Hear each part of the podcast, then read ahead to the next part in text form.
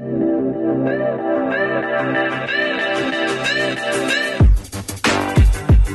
Olá, sejam bem-vindas, sejam bem-vindos. Hoje a gente vai ter uma conversa sobre Maria, vírgula, uma introdução. Ponto de exclamação. Ponto de exclamação, é isso. Se prepara que tem mais. Eu sou Pedro Luiz. Eu sou Julio Caprani. E eu sou Alexandre Ferreira. Julio Caprani. E a gente aqui há meia hora conversando, chamando Julio de Júlio. Como é que pode, Júlio? Já vai perdoar a gente de saída, né? Tranquilíssimo. Julio, Júlio, como ficar mais confortável. Olha, primeiro, Júlio, primeiro, valeu, obrigado. Você já vai se apresentar, mas obrigado de estar aqui com a gente.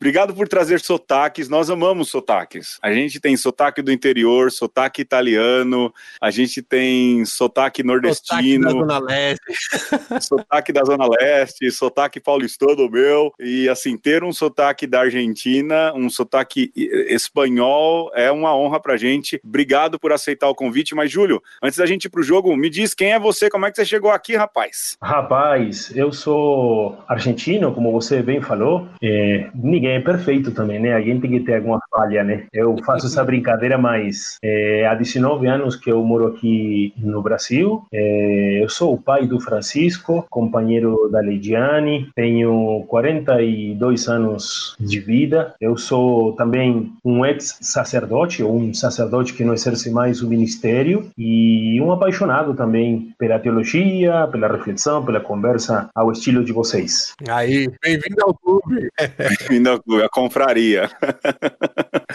É, o, o Julio, você tá na idade mágica, 42 é a melhor idade de todas. Eu falo também de, de, de camarote, viu? É bom, é bom. É a, a flor da idade. É, pois é, pois é, pois é.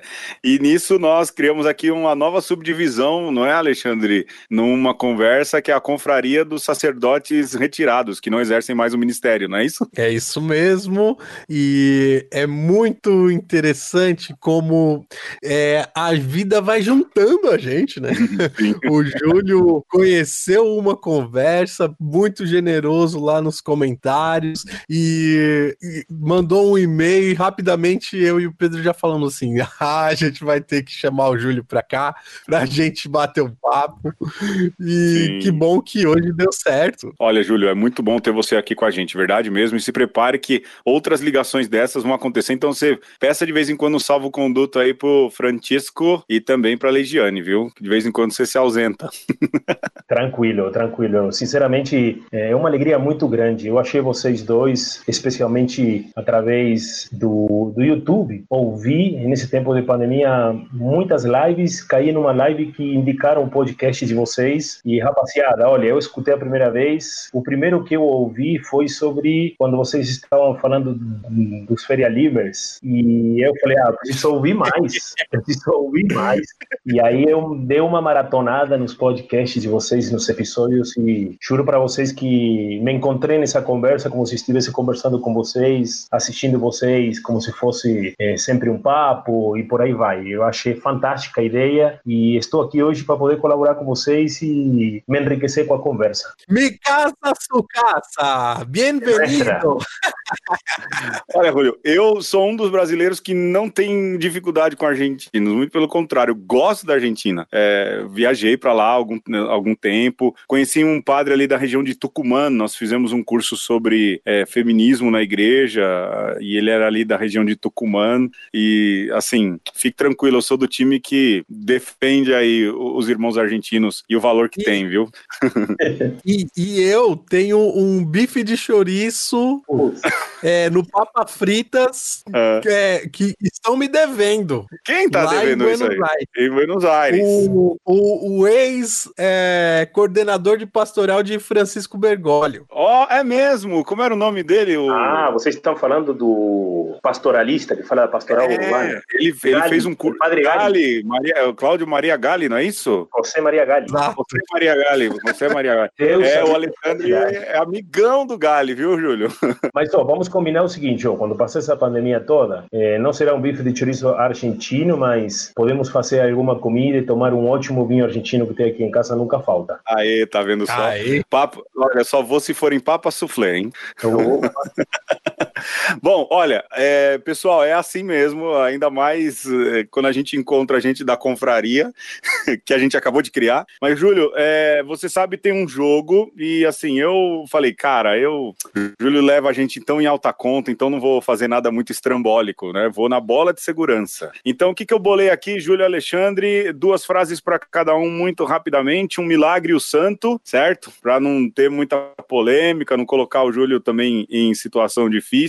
Então, se você está ouvindo a primeira vez, como é que funciona? Eu falo uma frase e aí o Júlio, o Alexandre vão tentar dizer de quem é essa frase e, se possível, também falar o contexto no qual essa frase foi escrita. Ó, vou dar uma dica: são todas frases de santos sobre uhum. a pessoa de Maria. Não vale procurar no Google aí, Júlio, a referência que eu tô aqui no Adorno, hein? Vamos lá, começa o Júlio, né, Alexandre? Sim. Ah, então vamos lá. Talvez, talvez o, o, o Júlio goste desse santo em específico. A frase é: O nó da desobediência de Eva foi desatado pela obediência de Maria. O que uma fez por incredulidade, o desfez a outra pela fé. Que bonito, rapaz. Eu vou dar uma dica, Júlio, é da patrística. Da patrística. É. Ocidental ou oriental? É, é ocidental. Tá, é, não, eu tô indo pelo sobrenome aqui, é ocidental, acho que é ocidental. Vamos ver. Mas você não vai me dar opções, eu tenho que chutar de vez. Olha, é. O nome de. Quer ver? De... Deixa eu falar aqui o que, que esse cara fez como última. A gente chama ele de São ou de Santo? Santo. Boa! Ah, chega de. Ah, eu dou direito mais um, vai. Religioso secular. Você falou que era ocidental? Eu vou, vou, dar uma dica, vai ficar muito na cara. É. Ele é oriental. Eu tô olhando aqui, no fim, ele é oriental. Esmirna. Rapaz. Famosão. São João, São João Crisóstomo? Não, Irineu de Leão.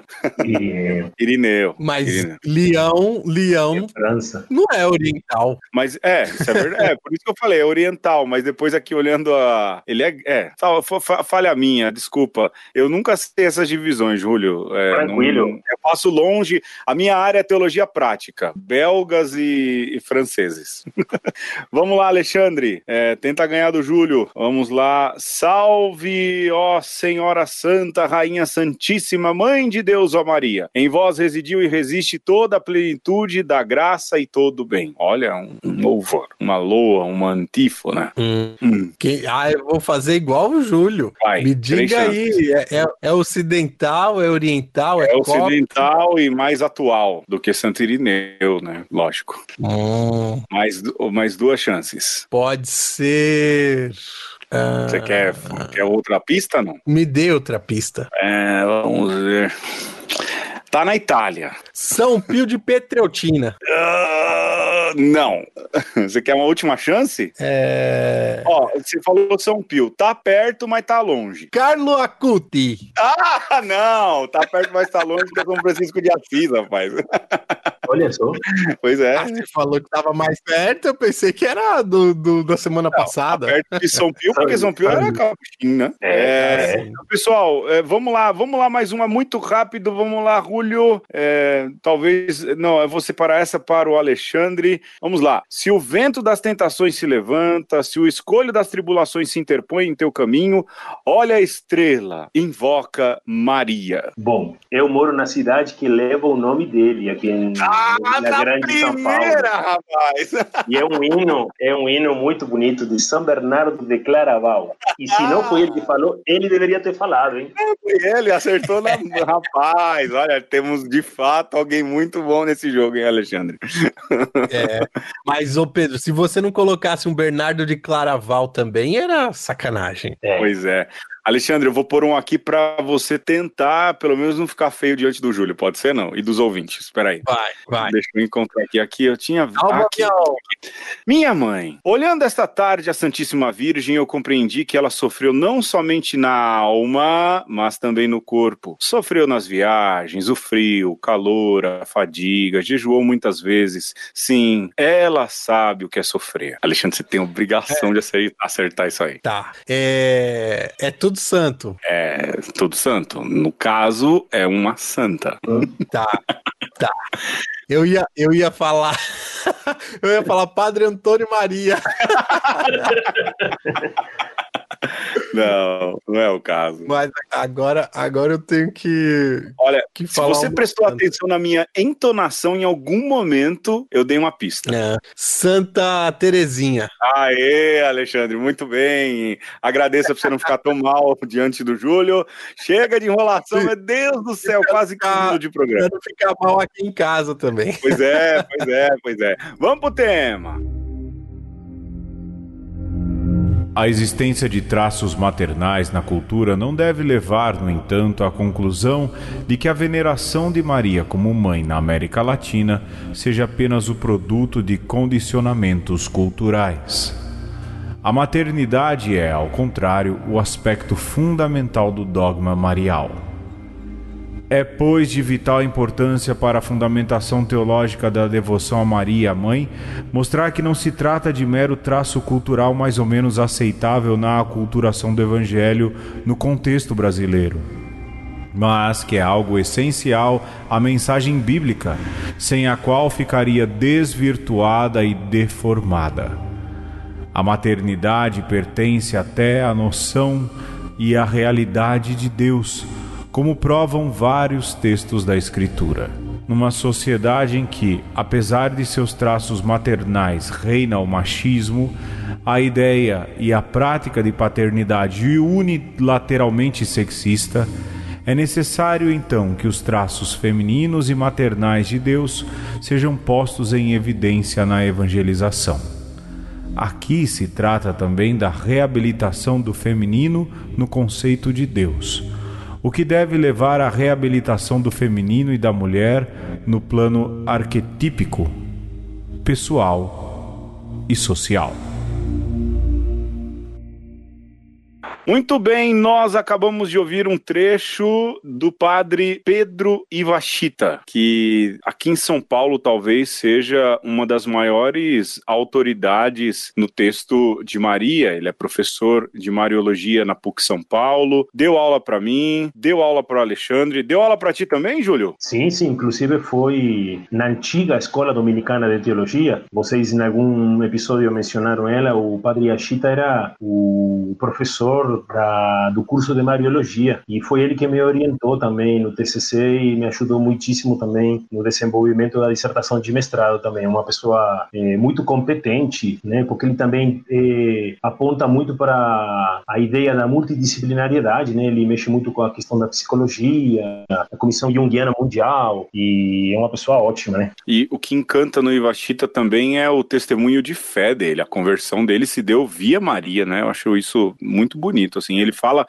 eu acho que ele fala isso há anos e ainda assim ele repete isso com muito amor, com muito, ele tem isso como um marco, né, eu acho bonito essa história do, do Pedro Iwashita, que tá velhinho, né, tá já com cabelo branco e, assim, é triste e... você ver os seus mestres perdendo a vitalidade da, que a idade, né, vai trazendo a perda da vitalidade. E ele me abriu os olhos também para essa questão da fenomenologia da religião, que faz de uma Sim. maneira muito respeitosa, consegue consegue aproximar a figura de Nossa Senhora de outros fenômenos religiosos ligados ao feminino e sempre com, com muito respeito, né, demonstrando uma devoção mesmo à figura de Maria que é admirável. Sem dúvidas, sem dúvidas. E assim, para a gente falar de Maria, lógico, para a gente falar de Jesus ou para a gente falar de qualquer santo, não há como a gente começar falando sem fazer aquilo que é o contexto histórico, sem a gente colocar no lugar ali é, essa personagem que nós vamos falar. É lógico, de sair daqui, já estou falando, Júlio, se prepara mesmo, porque a gente vai desenvolver. Maria é um tema muito grande, é um tema é, é, muito extenso, mas a gente hoje vai se dedicar mesmo a algumas, algumas questões históricas ou algumas questões introdutórias. E a primeira delas é fato, né? Maria é uma mulher, isso é óbvio, mas é uma mulher da Palestina. A gente precisa lembrar sempre disso. A gente tem na imagem, a gente acha que judeus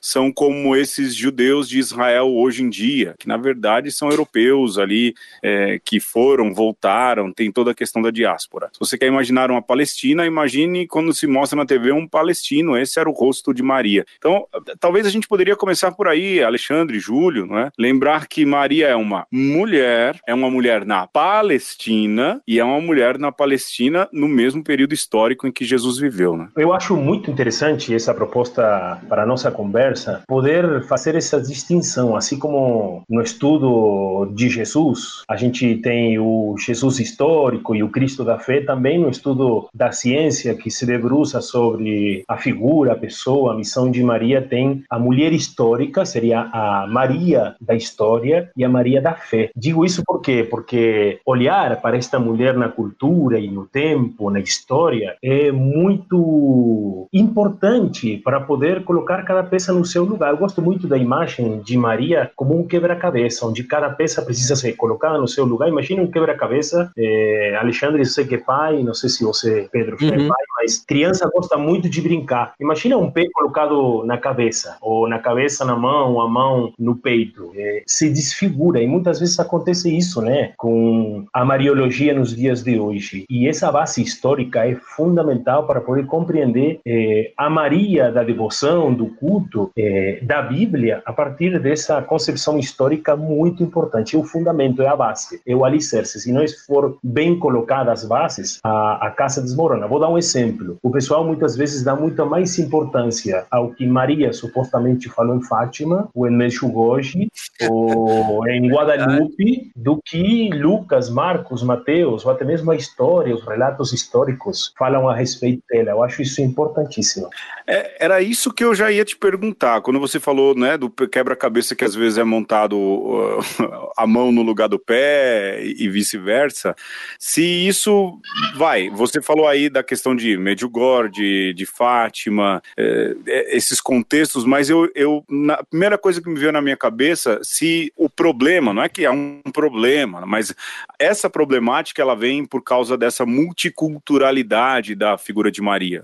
É? é? É, curioso que Maria tem essa multiculturalidade e Jesus não tem, né? A imagem de Jesus é muito cristalizada. Lógico, Jesus menino no, no seio de Maria ali, ele é retratado japonês, negro, ele é retratado como um chinês, como um coreano, de fato, como um indígena. Isso existe, mas você nunca retrata Jesus assim. Maria, você tem mais essa liberdade. Então essa multiculturalidade ela influencia ou você acha que é muito a pressão, vamos assim dizer, e aqui eu vou usar uma outra palavra difícil, mercadológica que, por exemplo, Fátima, Medjugorje carrega? Não, tem tudo a ver isso. Eu acho que o Alexandre também quando falou do Yashita, a questão da fenomenologia é muito importante, porque são expressões da cultura. Não posso dizer para um português que Fátima não é importante, mas também não posso.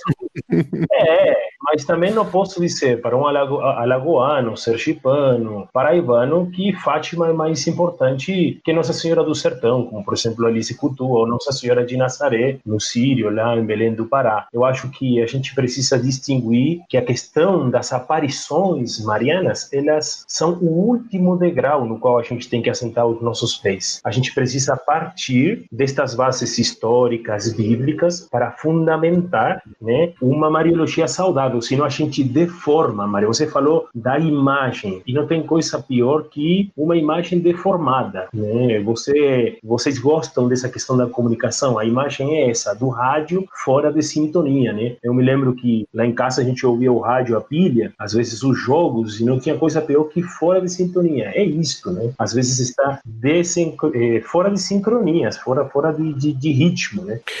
Cara, o Júlio falou tanta coisa importante. É... a gente tá só no primeiro bloco, hein, Alexandre? Pô, a gente tá só pensando. Mas isso de. É... De fato, as pessoas olham para essas revelações que foram ontem, que são diversas em várias partes do mundo, como se houvesse alguma novidade. E se tem alguma novidade, a igreja logo rechaça, porque essas revelações devem estar é, em consonância com aquilo que é a tradição, com aquilo que é a própria revelação bíblica e assim por diante. E ao mesmo tempo eu fico pensando, é, quando Pedro fala que a gente tem que olhar para a Palestina, e aí quando você pensa numa mulher palestina, você pensa logo no véu. E quando você pensa no véu, você pensa logo numa cultura onde a mulher tem um lugar muito definido. E eu, de verdade, acho que para você entender é, a Palestina no tempo de Jesus, você tem que entender um pouco mais da cultura árabe e daquela cultura do Oriente Médio, porque faz todo sentido. De alguma maneira, é, essas histórias se bifurcam, mas isso é muito mais à frente, né? Você pensar que a, o Islã surge no oitavo século, então já tinha nada, nada aí, uns 700 anos de, de cristianismo, e com certeza, né? Um cristianismo primitivo lá do terceiro século, do segundo, tinha muito a ver com o que a gente consegue enxergar no Islã hoje. E, sobretudo, a presença feminina na igreja e a presença feminina na sociedade. Então, dá para imaginar, sim, uma Maria que era relegada em alguns momentos na sociedade, não podia falar em público, que dentro da constituição de um lar tinha suas tarefas muito bem estabelecidas, não podia fazer tarefa de de homem. E uhum. tudo isso, se você olhar para a Palestina tempo de hoje e para aqueles países ali vizinhos, talvez você consiga entender melhor é, essa revelação própria é, na cultura, né? Na, naquilo que é o lastro histórico da coisa. Eu acho que, só que jogar mais uma bomba para o Júlio, que pensando assim, o Alexandre falando dessa figura feminina muito assemelhada daquilo que é talvez o Islã, a gente não está fazendo juízo de valor do Islã, é uma questão cultural, é uma questão também de jovialidade. O Islã, de todas as religiões do livro, é a mais jovem. A gente também viveu estágios diferentes. Mas dá para imaginar, Júlio, assim, tipo, Maria no drama de uma vida que ela não tinha muito controle, no sentido até, vamos lá, colocar São José. No último programa nós falamos de São José. E os evangelhos dizem que ela estava prometida em casamento a São José. Aí você fica pensando, tá, o quanto será que essa menina que no diálogo com o anjo se mostra mega espevitada, mega é, é, fala, faladora altiva. e tudo, altiva, independente, o quanto será que essa. É, a gente está trabalhando aqui, Júlio, no Mas o quanto deveria ser para Maria, eh, não é que incômodo, mas um ponto meio complicado ali. Gente, não estou colocando Maria no, no, campo do feminismo, não é isso. Mas o quanto, para assim, para alguém que chega para um anjo, vamos ser sinceros, e vai perguntar, e tem curiosidade, e especula e tudo mais, depois vai para a região montanhosa e tudo, é, ter que casar meio que forçosamente na idade que ela tinha, é, era algo que provavelmente para uma menina seria incômodo. Eu não sei se eu estou viajando muito, Júlio, você que é o, não, homem da matéria. Não, não, de forma alguma. Eu acho que tanto você, Pedro, agora com essa colocação extremamente pontuada, quanto Alexandre na fala dele, Alexandre resgata a questão da imagem histórica a partir da religião do Islã. Por exemplo, o, o livro sagrado do Islã dedica a Maria as mais belas suratas. Por exemplo, é, que talvez nem a nossa escritura sagrada fale tão bem de Maria. E isso põe também o lugar de Maria nessa questão interreligiosa, do diálogo, e você nessa questão cultural e importante. Pensemos que, literalmente, a mulher no tempo de Maria era um objeto do marido, ela era dependente total do homem, obrigada à fidelidade, sempre colocada em um patamar de inferioridade, profundamente desigual. Só que você falou bem, né, de algumas atitudes que os textos do Novo Testamento, principalmente Lucas, nos apresentam então, como características da personalidade humana de Maria, mas a gente não pode esquecer que Maria não, não é a primeira mulher que rompe na cultura bíblica, por assim dizer. Ela vem numa, numa caminhada, né? ela pega a carona de grandes mulheres que já no Antigo Testamento se faziam presente com seu protagonismo. Então, é importante descobrir esse, esse lugar da mulher na cultura, no tempo de Jesus, né? onde especialmente a mulher tinha que se dedicar as coisas do lar, a procriação. Pensemos que é, o fato de dar à luz era sinal da bênção, a infertilidade era um sinal da maldição de Deus. Então, são todos elementos que nos ajudam a constituir é, a historicidade de Maria. Ela não, não é atemporal. Por exemplo, ah, Maria hoje fala para nós. Não está no credo. A igreja não nos propõe isto como caminho a ser seguido. e sim poder descobrir Maria como uma mulher que se coloca, como você muito bem colocou, Pedro, escuta, né, atenta do plano de Deus, do projeto de Deus. E isto é profundamente inspirador para nós. Imitar estas atitudes de Maria como mulher, principalmente inserida nesta cultura judaica, onde é, era praticamente um sistema profundamente patriarcal, varonil, e que tem também suas consequências é, na vida social, religiosa é, do povo. E Maria não estava isenta de tudo isso. Há um livrinho muito interessante de um, de um padre aqui brasileiro, Clovis Wolff, que fala sobre o cotidiano de Maria de Nazaré, que vai resgatar um pouco toda essa parte histórica do cotidiano de Maria. Uma vez eu ouvi de um judeu, num, num jantar de Páscoa, nesses que eh, são feitos ao longo da semana de Páscoa, e ele dizia: Olha, vocês têm aí uma vantagem, vocês cristãos católicos, que é a figura de Maria. Nós somos judeus e a gente não tem essa força feminina naquilo que é o panteão. Ele usou essa palavra. Eu falei: Não, mas Maria não é Deus, né? Eu falei: eu também não vou explicar, então não vou estragar o, o jantar de Páscoa aqui da turma, né? Mas ele fala dessa, dessa virada e dessa diferença que é a figura é, feminina e a figura de Maria, e talvez ali no discurso dele, faz, fazendo uma análise religiosa, ele disse, olha, faz uma grande diferença. E assim, se a gente olhar com bastante atenção nos evangelhos, de fato, não tem como fugir desse protagonismo mariano. Uh, o Júlio falou de Lucas, e não tem como a gente falar dessa questão de personalidade humana de Maria em Lucas, Lucas, mas você pega João, Maria tem, tem algum protagonismo em pontos chaves, não é? Você pega, vai, Mateus ela é mencionada, mas é também uma outra chave de construção eh, de texto por conta a quem o, a mensagem é direcionada. Então, assim, não há dúvidas, o respeito, o zelo que a igreja tem por Maria, isso é atestado no, nos próprios evangelhos, né? E talvez o ineditismo esteja aí. É, Deus tem apontado e falado: olha, a gente precisa olhar um pouco mais, foi o meu filho unigênito que foi o redentor do mundo, mas vocês precisam olhar um pouco mais para a figura feminina. Olha, meu menino teve, meu menino, meu filho, né? Meu filho unigênito teve uma mãe, né? Foi a mãe e ele aprendeu muita coisa. Ela que está no pé da cruz, ela que está em Pentecostes. É, será Maria é um recado inicial de Deus em relação a isso? Será? Eu estou viajando, hein? Então, deixa eu falar. Ah. Olha, eu acho que primeiro tem Deus e depois tem a concepção de Deus. e, e aí a gente sabe que ao longo da história a concepção de Deus foi ficando cada vez mais masculina. Então, se primeiro tem Deus, a gente tem que partir dessa premissa de que Deus não é nem masculino nem feminino, ou é masculino e feminino. Então, a concepção que a gente tem dele é, na verdade, parte de um ponto né? De uma tradição. E muito se tenta rever essa tradição.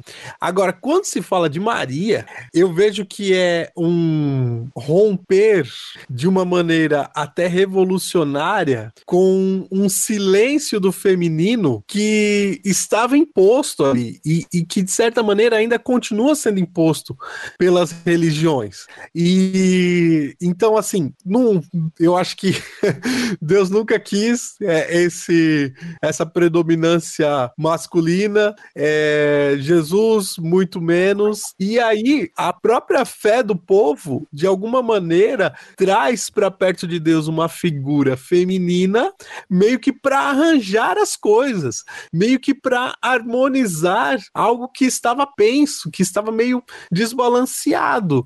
E por mais que a gente saiba, e todo católico saiba, que Maria não é divina, divina, não é deusa, mas assim, no fundo, é como se falasse assim: olha, tava faltando alguma coisa. Sabe quando você tá compondo, sei lá, estante, é uma parede, algum cenário, você fala, tá faltando alguma coisa. Você vai e coloca algo para dizer, agora sim, agora parece que as coisas estão mais equilibradas, né? Porque se não é assim, a gente sabe que começa a, a quebrar também, né? A pró o próprio aquilo que a própria mensagem de Deus, aquilo que é o próprio plano de Deus, começa a ficar é, grotesco demais, rude demais, né? E, e aí a saber do povo tem dessas coisas. É, eu acho extremamente interessante essa colocação que o Alexandre traz, esse feminino é, tão importante na história e principalmente revelado através de Maria, né? Há um outro texto belíssimo do irmão deste outro que eu citei agora há pouco,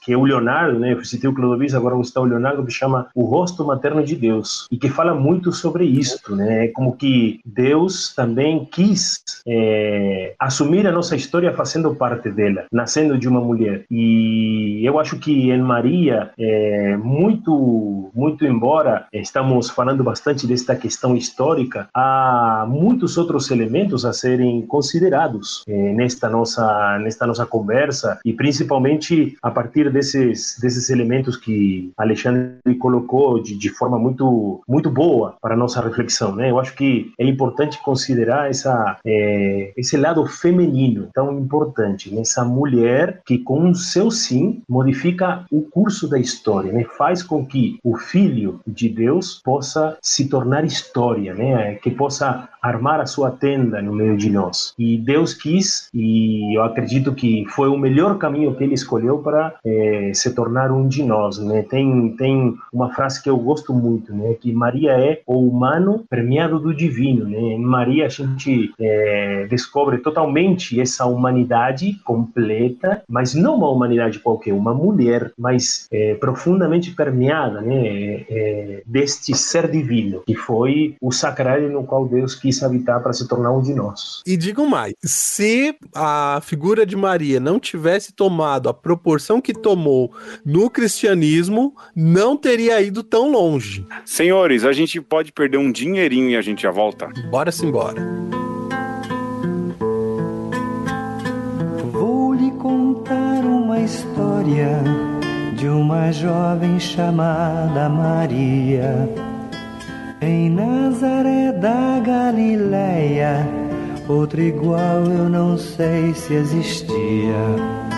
Não sei se eram verdes seus olhos, se tinha cabelos morenos. Só sei que Maria de Nazaré resolveu se casar com José. Só sei que Maria de Nazaré resolveu se casar com José.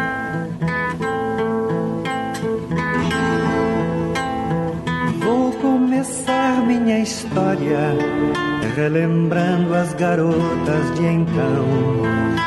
Em Nazaré da Galileia, o assunto era libertação não sei se eram verdes seus olhos, se tinha cabelos morenos.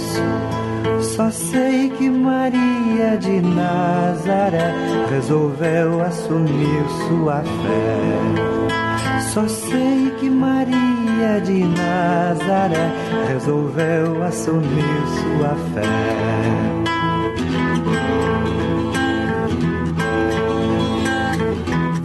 prosseguir minha história, relembrando as ideias que havia em Nazaré da Galileia.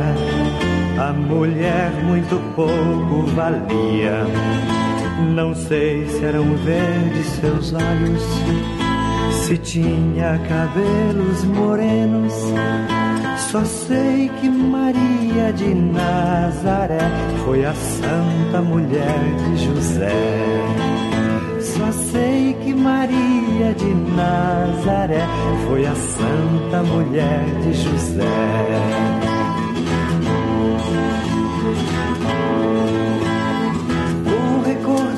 Nesta história as batalhas que o mundo hoje trava em Nazaré da Galileia, lá também já se massificava.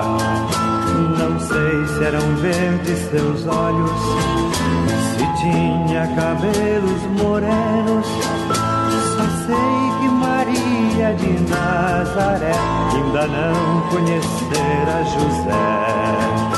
Só sei que Maria de Nazaré ainda não conhecera José.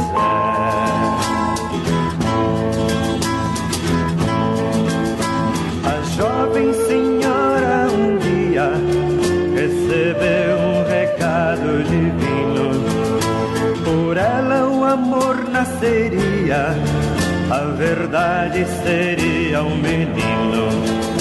Não sei se eram verdes seus olhos, se tinha cabelos morenos. Só sei que Maria de Nazaré aceitou, mas não disse a José. Só sei que Maria de Nazaré aceitou, mas não disse a José.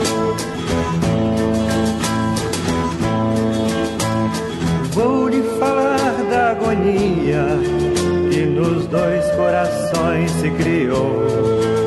Pois ela explicar não podia e o marido julgar não ousou. Não sei se eram verdes seus olhos, se tinha cabelos morenos. Só sei que Maria de Nazaré mereceu o amor de José. Sei que Maria de Nazaré mereceu o amor de José.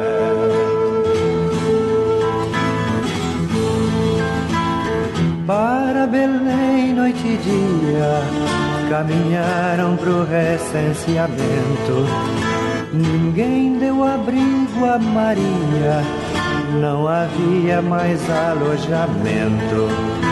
Não sei se eram verdes seus olhos, se tinha cabelos morenos.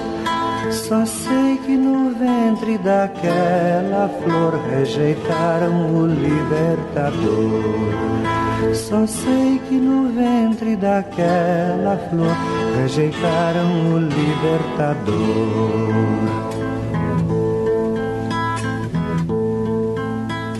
Vou terminar história recordando os casais de hoje em dia. Em Nazaré da Galileia, o divórcio também existia. Não sei se eram verdes seus olhos, não sei se foi loiro ou morena. Só sei que Maria de Nazaré foi fiel a seu Deus e a José. Só sei que Maria de Nazaré foi fiel a seu Deus e a José. E hoje nós estamos com Julio Cabrani, nosso irmão, em muitos sentidos. Sim. E sobretudo porque é como a gente, filho de Maria. E estamos falando dela, da mãe de Jesus, da Virgem que traz ao mundo o Filho de Deus. E nós já fizemos aí um, um panorama histórico da importância desse hino, é, dessa mulher revolucionária com apenas uma palavra sim, ou ainda o fiat. Um, mas eu acho que a gente pode entrar nos evangelhos. E aqui, ó, eu já vou é, deixar, gostaria de deixar duas pontas soltas. E aqui vai ficar um exercício pro Júlio e pro Pedro. Não vamos tocar em Marcos nem em João, para Tá essa bom. conversa se estender. Tá bom, então. Bora falar de Mateus? Vai, Julio. Vamos, vamos. Eu acho que é interessantíssimo, né? Porque se a gente entrar em Marcos, vamos entrar em questões muito polêmicas, é, que não vem ao caso. Eu acho que Mateus, também quando a gente começa a estudar né, a Mariologia, que é a parte dentro da teologia que, que estuda né, é, a pessoa de, de Maria de Nazaré, a gente começa no Novo Testamento por Mateus. E Mateus nos traz né, alguma referência lá no começo do primeiro capítulo, dos versículos 20 a 25, onde em vez de anunciar o anjo, como fez em Lucas a Maria, anuncia a José. Vocês falaram no episódio anterior sobre, sobre isso, né? Quando o anjo aparece em sonho, querendo abandonar Maria, aí já temos uma primeira referência é, no Evangelho de Mateus, onde Maria se apresenta como a mãe do Messias. Esse é o título, por assim dizer, é, que Lucas dá a Nossa Senhora, a Maria de Nazaré, mãe do Messias, e muito mais do que mãe, é uma mãe virginal. E depois, é, também no começo de Mateus, é, a gente vai, vai encontrar é, o Jesus, né, que é rejeitado pelo seu povo, e, e a gente vê né, que Maria é a mãe do menino. E a, a ida de, de José, que foge com o menino e a sua mãe para o Egito, né? É como que Maria refaz essa caminhada do povo junto com José, vai para o Egito para depois voltar. Eu acho que a grande característica que Mateus é, traz, né, a grande descoberta que Mateus nos apresenta sobre Maria é a mãe do Messias, a mãe do Salvador. E estamos nesse tempo né, em que estamos nos preparando para a chegada do Salvador no Natal. Eu acho que tem tudo a ver essa espiritualidade de Mateus, a espiritualidade bíblica da mãe do Messias. Não sei como vocês veem essa presença de Maria no Evangelho de Mateus, nos primeiros capítulos. Eu vou assim, eu sou um. Minha área é pastoral, é teologia prática, mas eu, eu gosto da Bíblia, né? Eu leio bastante, assim. E eu gosto sempre dessa referência muito grande, mesmo a gente não vai falar de João, eu já sei, viu, Alexandre? mas, como, por exemplo, Maria, ela simboliza, e aí no caso José também, Mateus, Israel que é esperançosa na salvação e a Israel que é fiel, que se manteve fiel. Maria, ela encarna isso nos evangelhos e ela entra nessa também na questão eh, de Mateus, né? Ela, ela compõe também esse cenário, né, Alexandre? Sim, para mim sobressalta a confusão no bom sentido que Mateus faz com a, a palavra alma, né, que significa jovem mulher, mas também significa virgem. Ele está retomando ali o texto é, do Antigo Testamento, mas pega uma tradução é, do grego e não do hebraico e faz toda uma teologia em cima, né? Não, não propriamente Mateus, mas a partir de Mateus, depois a igreja vai desenvolver esse sentido da Virgem Maria. E para mim, eu acho que essa é a, é a marca ali, porque Mateus está preocupado em sempre é, corroborar com o Antigo Testamento o que está acontecendo no tempo de Jesus, com a história né, do Evangelho. E aí você tem essa essa construção que aí você fica pensando, será que o evangelista queria?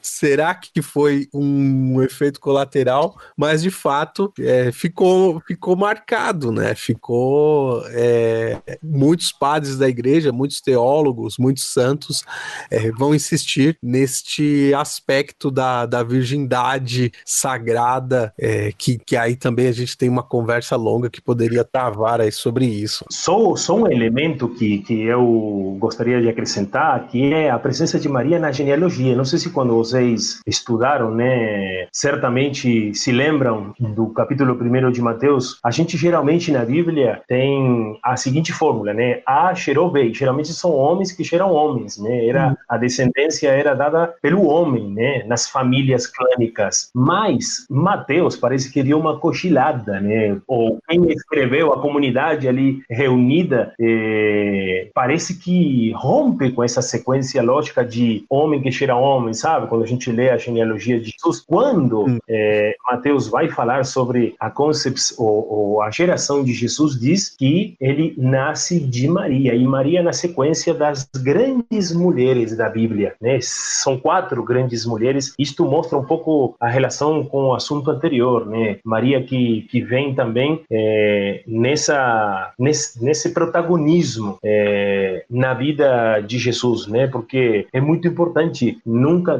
esquecer é, esse esse fato, esse elemento tão importante né, da, da genealogia de Mateus, diferente é, totalmente do resto da genealogia da Bíblia. Porque é uma preocupação mateana em ser ali, ao menos no começo, o mais judeu possível, o mais judaico possível. Então, deduzo daí que José tem toda essa questão de tomar as ações, levar levar, como você disse, é a mãe com o menino, mas ainda assim é uma presença tão forte que é inegável, não tem como você virar as costas, até em Mateus, que tem toda essa preocupação de não espantar o leitor no início da, da, da jornada, né? e como eu falei, por isso toma algumas liberdades, é, ou liberdades, ou atitudes, melhor dizendo, de redação, ainda assim é inegável a presença de Maria. E eu acho que isso, assim, deve doer em quem não é muito fã de Nossa Senhora, né? Porque é, não há como fugir da presença dela, não há como fugir dessa questão de,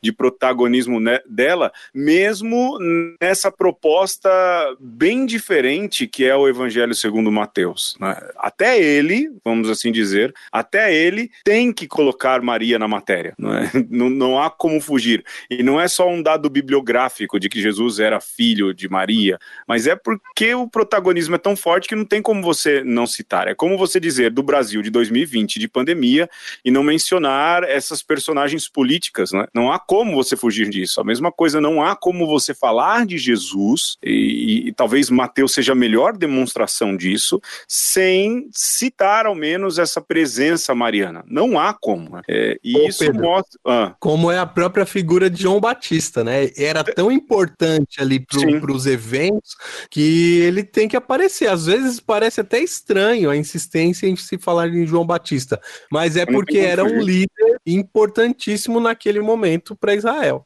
Perfeito, perfeito. Eu acho, é, eu acho que aqui a gente pode voltar à imagem do quebra-cabeça e dentro da peça da Maria é, no Novo Testamento, nos Evangelhos, a gente vê que ainda Mateus Maria não fala, falam a respeito dela, mas não tem nenhuma característica é, na qual a gente possa descobrir, olha, Maria falou isso, disse aquilo, como por exemplo em João e em Lucas, que a, a fala de Maria é mais concreta e evidente, sem dúvida. Em Lucas a gente já vai ver uma outra Maria, completamente ativa, questionadora, que canta um louvor, que faz uma reclamação para Deus.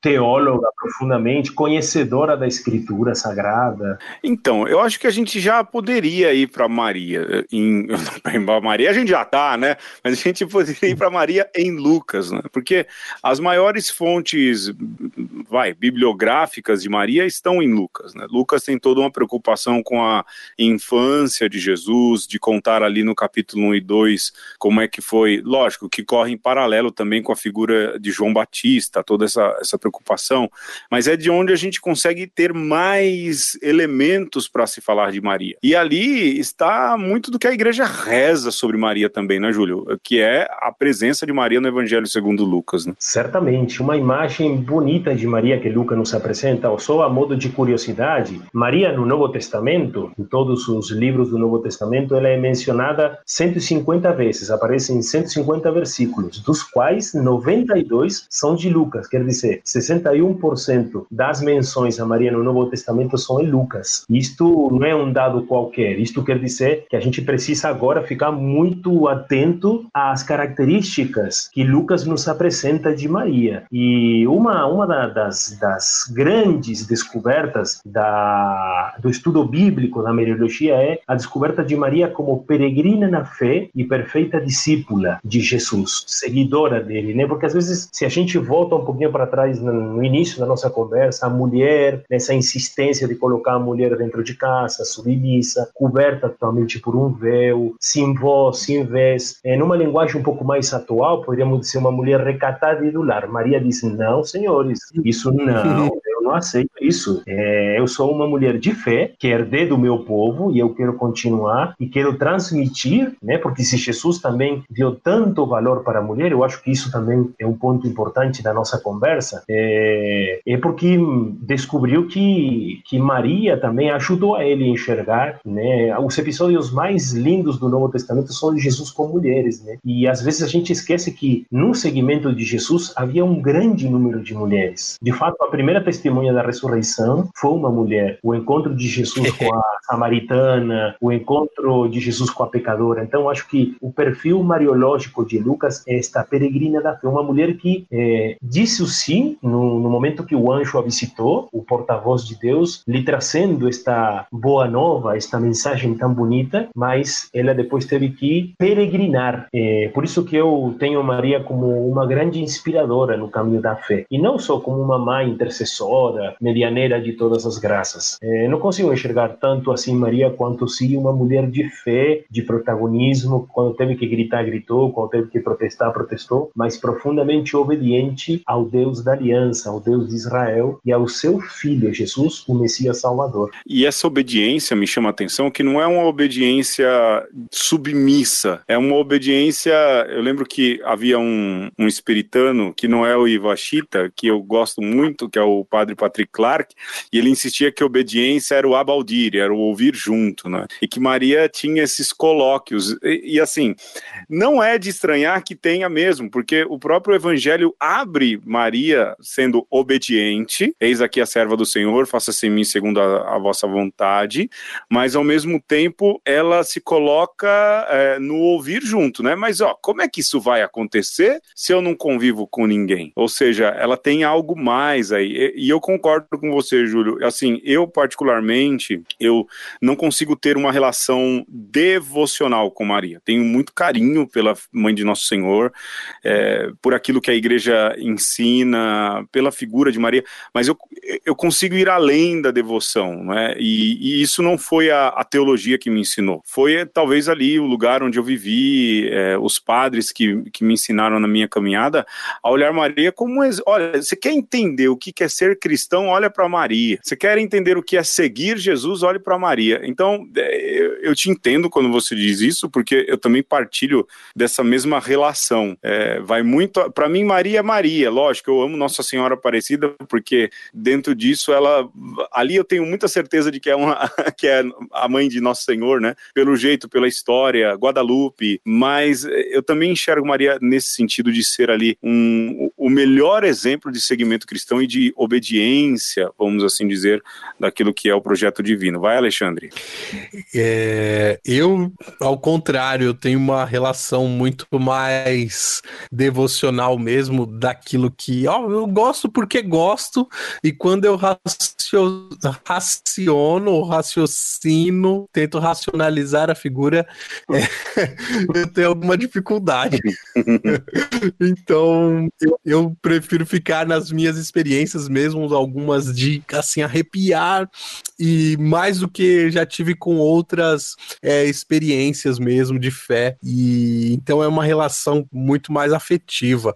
Agora, quando o Júlio falava da peregrina da fé, me vinha à mente a, a figura da moça que quando termina de receber a mente do anjo, é, ela rapidamente arruma suas malas e fala: pô, a minha prima tem idade, tá precisando de ajuda.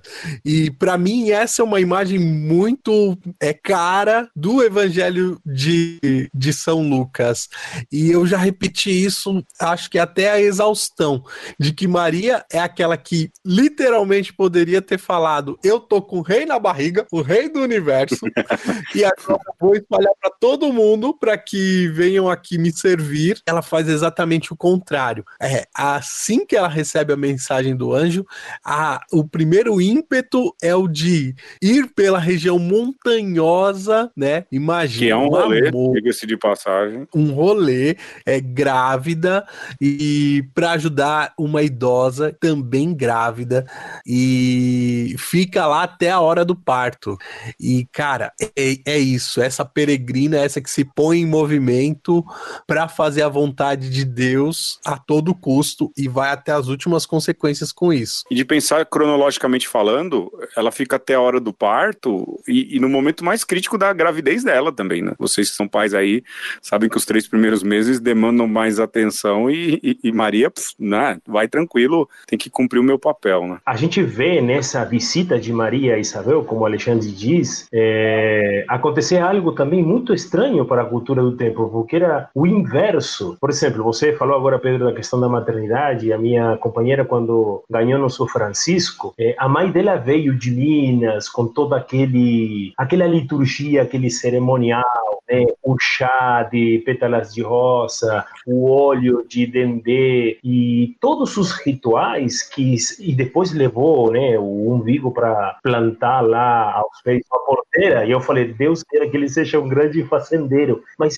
né, gente, se você para para pensar, era o inverso, né? Era, era a mulher mais velha que tinha que vir acudir a mais jovem. Mas Maria mostra esse esse seu lado ativo, protagonista, esse seu lado serviçal, né? A mulher do serviço. Isso remete também à história, não só de Maria, mas também da igreja. O que, que seria da igreja sem as mulheres? Eu é, digo que a grande santidade, isso não falo por demagogia, nem muito menos, não estou me candidatando também porque eleições já passaram, não quero ganhar voto de ninguém. Eu acho que a, a, a grande, o grande alicerce sustento da igreja é essas mulheres que se gastam no serviço, na atenção, na peregrinação da fé. É, isso é maravilhoso. Eu acho que em muitas mulheres a gente enxerga essa Maria de Nazaré tão presente e tão atenta e tão bonito de ver é, nas mulheres de hoje. É, eu acho que o Júlio fala algo aí que para mim é bastante importante, que é essa questão da, da, presença feminina na igreja. Né?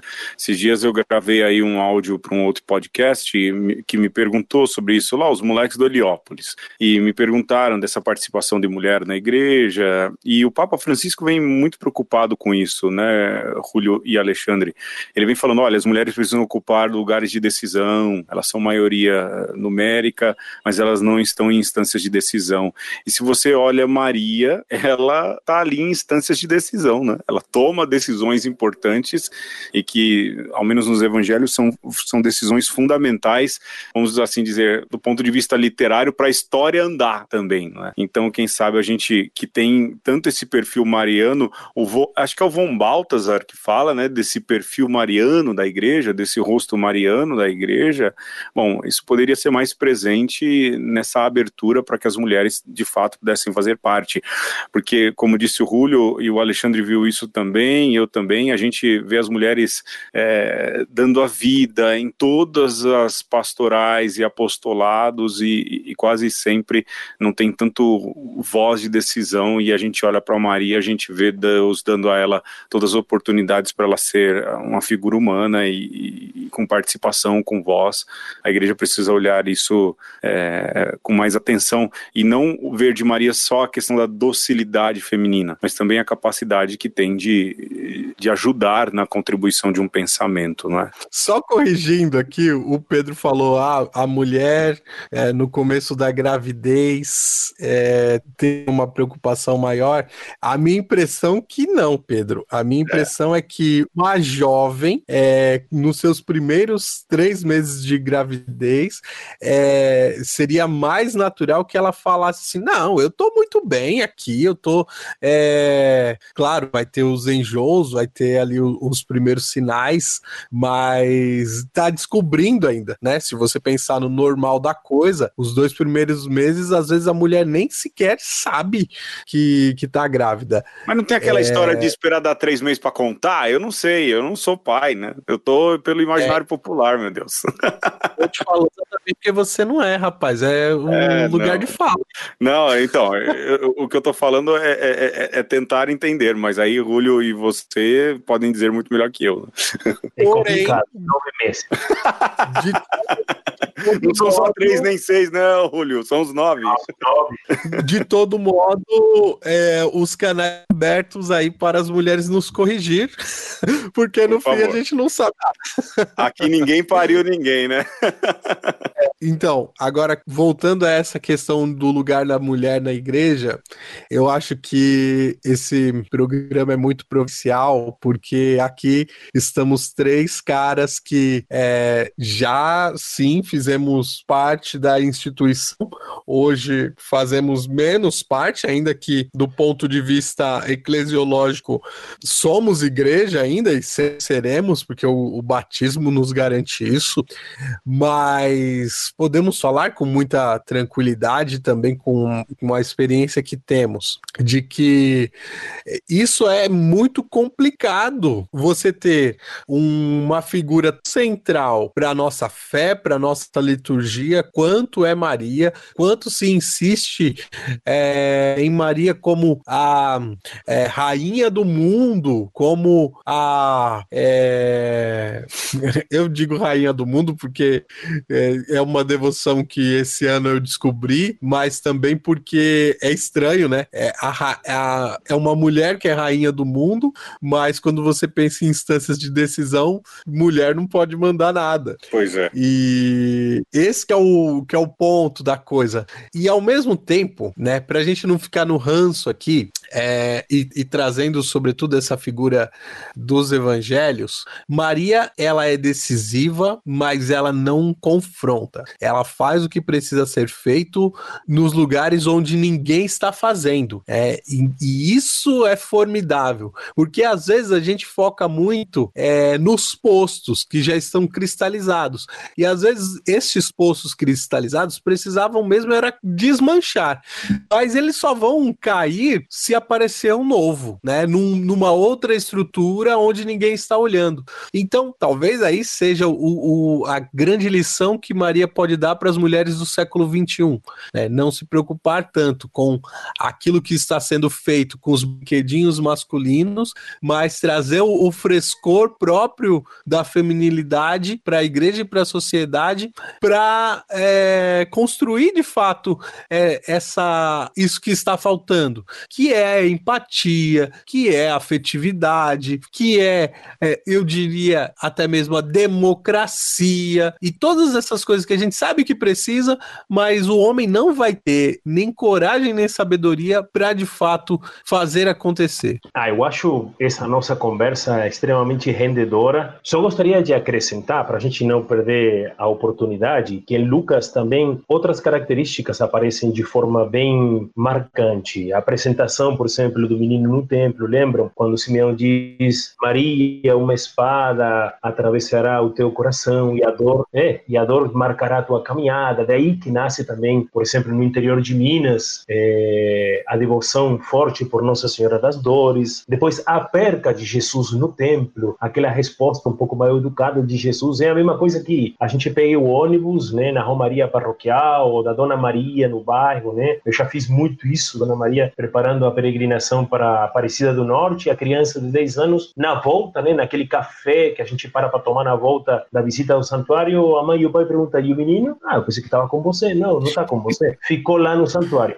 Vai lá buscar o menino, imagina. Chinelo na mão, cinta, um puxão de orelha, um peliscão. Mas Maria disse, Jesus, por que você fez isso com a gente? Qual que foi a resposta dele? Não sabiam que devia me ocupar das coisas do meu pai. Então, isso mostra também uma presença de Maria, não só quando compreende, mas a fé como essa oportunidade de entrega, de acreditar profundamente, uma experiência muito profunda do afeto. E eu, com isso, é, gostaria de, de, encerrar essa fala final, é, o grande cântico, talvez, do Novo Testamento, que é o Magnífica. Eu me lembro nos meus tempos de, de estudo, de leitura é, de Maria nas conferências da América Latina, que foi a dissertação que eu escrevi, é, em Puebla, os bispos vão dizer que o Magnífica, que é o cântico que Maria, que Lucas põe na boca de Maria no Evangelho, é o espelho da alma de Maria. E há um autor protestante, o Bonhoeffer, acho que vocês conhecem muito bem, Sim.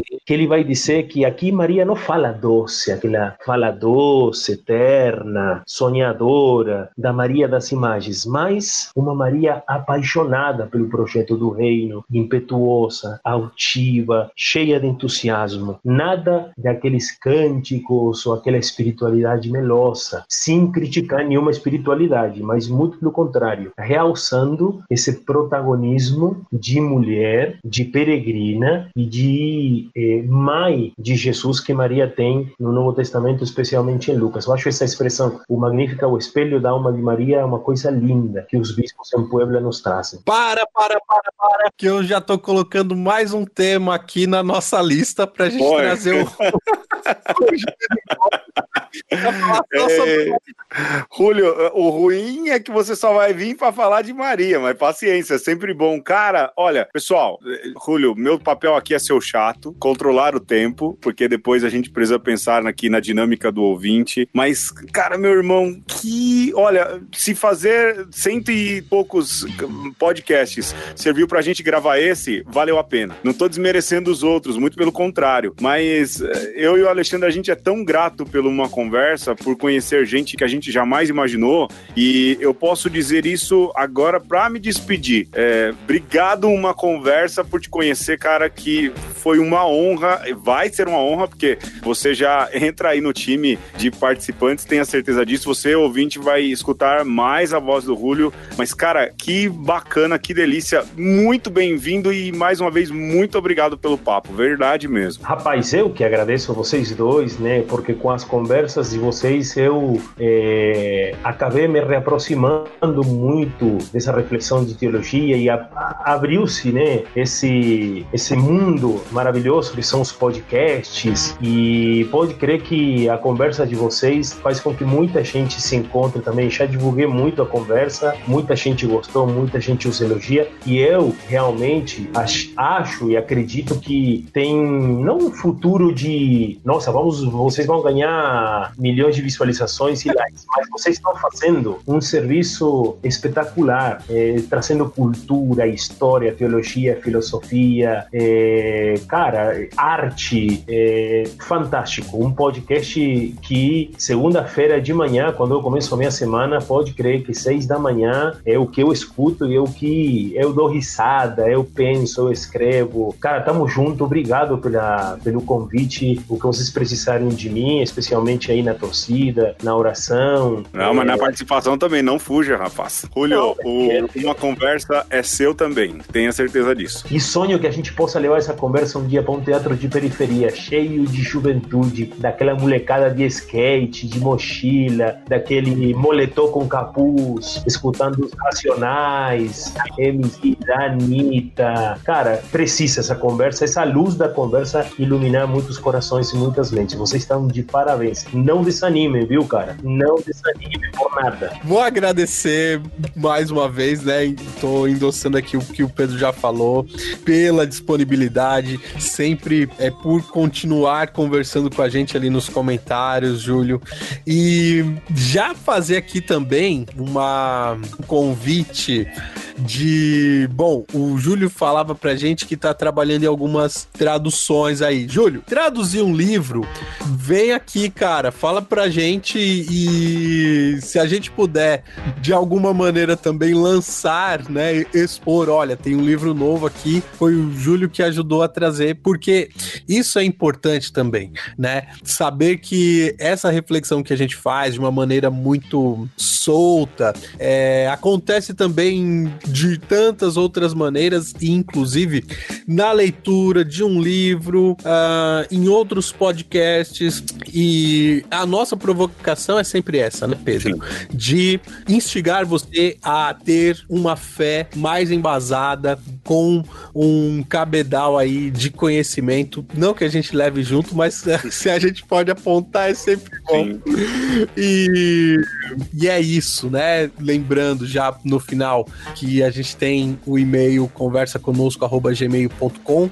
Foi lá que o Júlio estabeleceu um contato, né, privilegiado que a gente pôde conhecer um pouco também a história dele. Então, você que está nos ouvindo, que conheceu o Júlio agora, saiba que ali também a gente quer ouvir a sua história e como esse programinha está repercutindo aí na sua vida. Antes de qualquer coisa, esse é o último programa que eu e o Alexandre gravamos esse ano. Aí, Júlio, você fez parte do último programa do ano gravado. Porque esse programa vai na semana que antecede o Natal, entre o Natal e o Ano Novo e um, um pouco mais à frente, a gente vai dar uma descansada, mas uma conversa vai continuar sendo publicada. A gente tem algumas surpresas, não é material requentado, não. A gente tem algumas surpresas aí para vocês ouvintes, mas nesse estilão assim que a gente costuma fazer. Esse é o último, então a gente quer desejar para vocês um ótimo, um feliz, um santo Natal na medida do possível. Tenham juízo, pessoal, não se aglomerem. A vacina já tá aí na esquina, não dá para brincar ainda. Não é por causa de uma noite que a gente vai perder aí a vida inteira. Tomem cuidado, um pouco de atenção, mas